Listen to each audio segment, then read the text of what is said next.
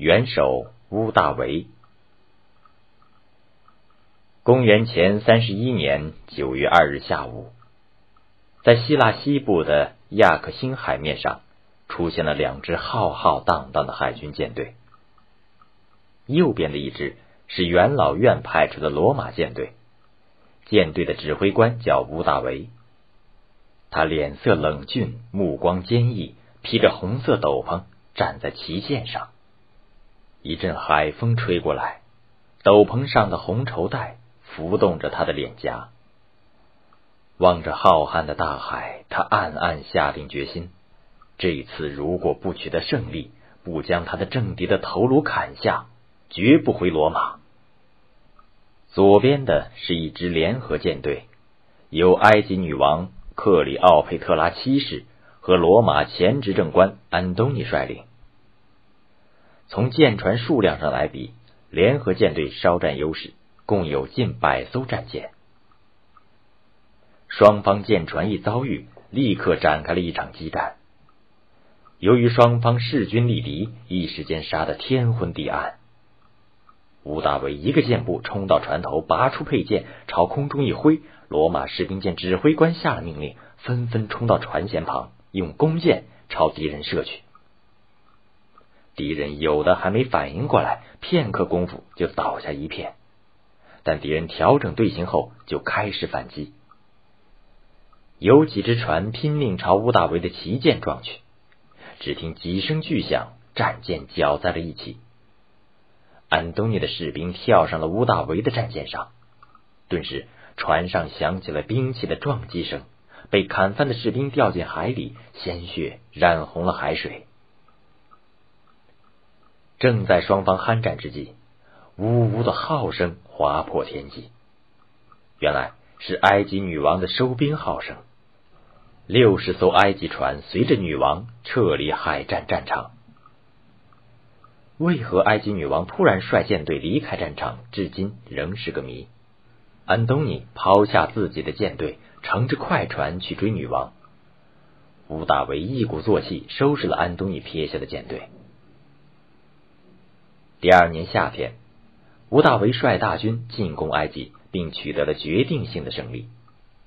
安东尼和克里奥佩特拉双双自杀了，吴大维成了罗马的唯一主宰。这一年，他年仅三十二岁。吴大维是凯撒姐姐的外孙，从小聪明伶俐，深受凯撒的喜欢，被他收为养子，并立为继承人。凯撒把乌大维送到亚德里亚海滨的一所军营锻炼，以便继承自己的事业。公元前四十四年，凯撒被共和派贵族刺杀，噩耗传来，年仅十八岁的乌大维星夜兼程赶回罗马。这时，在罗马掌权的是凯撒的部将执政官安东尼。安东尼没有把年轻的乌大维放在眼里。吴大维转而向军队寻求支持，他把自己继承的凯撒遗产分发给士兵，很快在他周围就聚集起一支装备精良的部队。公元前四十三年，吴大维联合安东尼、李必达、凯撒的部将，在罗马西部省份握有兵权，结成三头政治，也称为后三头政治，掌握了罗马的最高统治权。他们仿效苏拉的手法，在为凯撒复仇的口号下发表宣言，杀戮三百个元老、两千个骑士，并没收他们的财产，以犒赏士兵。接着，三巨头又铲除了庞培的残余势力。在这些屠杀过程中，乌大维的羽翼渐丰，他毫不留情的突然解除了战友李必达的军权。公元前四十二年。安东尼出任罗马东部行省总督，去了埃及。在埃及，他疯狂的爱上了埃及女王克里奥佩特拉，一切唯他是从，并打算同她结婚。安东尼用罗马的大军帮他扫除敌人，把罗马在东方的领土送给他，还要把女王的儿子立为继承人。消息传到罗马元老院，引起元老们的愤怒。元老院宣布剥夺安东尼的权利，派吴大维率舰队去讨伐安东尼和埃及女王。于是便出现了开头的一幕。安东尼的死为吴大维建立独裁统治铺平了道路。当吴大维满载荣誉回到罗马时，他依旧披着那件红斗篷，站在马车上，向道路两旁欢迎他的百姓和元老们挥手致意。他决定把和平带给罗马人民，让公民第二天到罗马的战神庙前集中。太阳刚刚爬上树梢，吴大维就在大家的簇拥下来到了神庙前。这是一座供奉战神马尔斯的庙宇。每当罗马军团出征或凯旋时，人们都要到此筑基。现在，吴大维站在神庙前，自豪的宣布：罗马从此迎来和平。从今以后，供着战神的神庙将被关闭。吴大维在巨大胜利面前仍保持着清醒的头脑。他吸取凯撒的教训，在元老院会议上公开宣称愿意恢复共和制度。公元前二十八年，吴大维改组元老院，自任元首，意思是第一公民或首席元老。从此，“元首”这个词在世界上得到推广。公元前二十七年一月十三日，吴大维在元老院宣布交出权力，还政于民。元老院为此授予他奥古斯都尊号。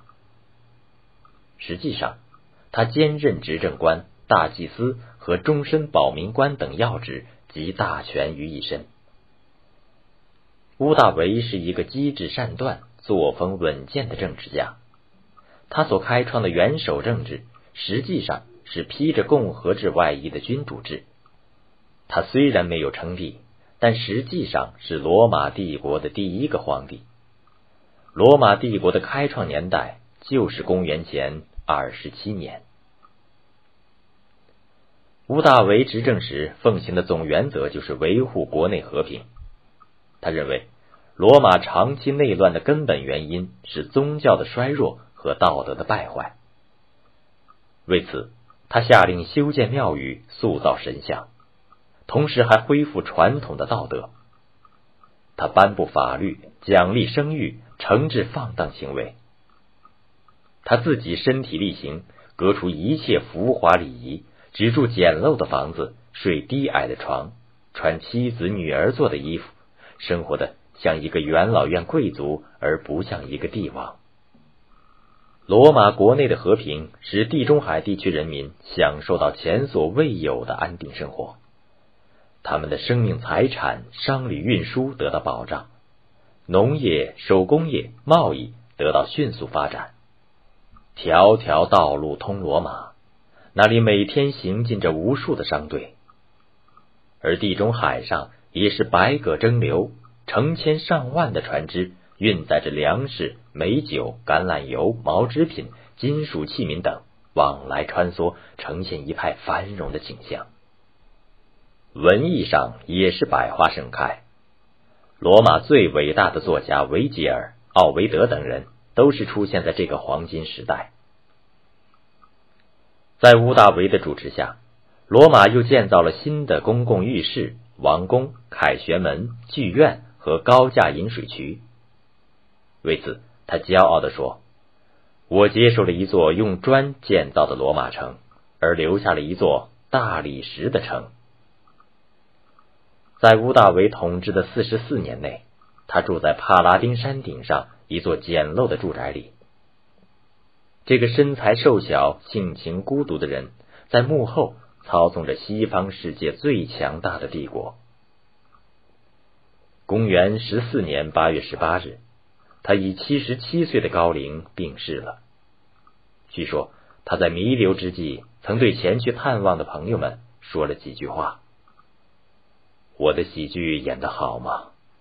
如果我演得好，那就为我鼓掌吧，大家高兴的为我送行吧。”屋大维死后，罗马为他举行了隆重的葬礼。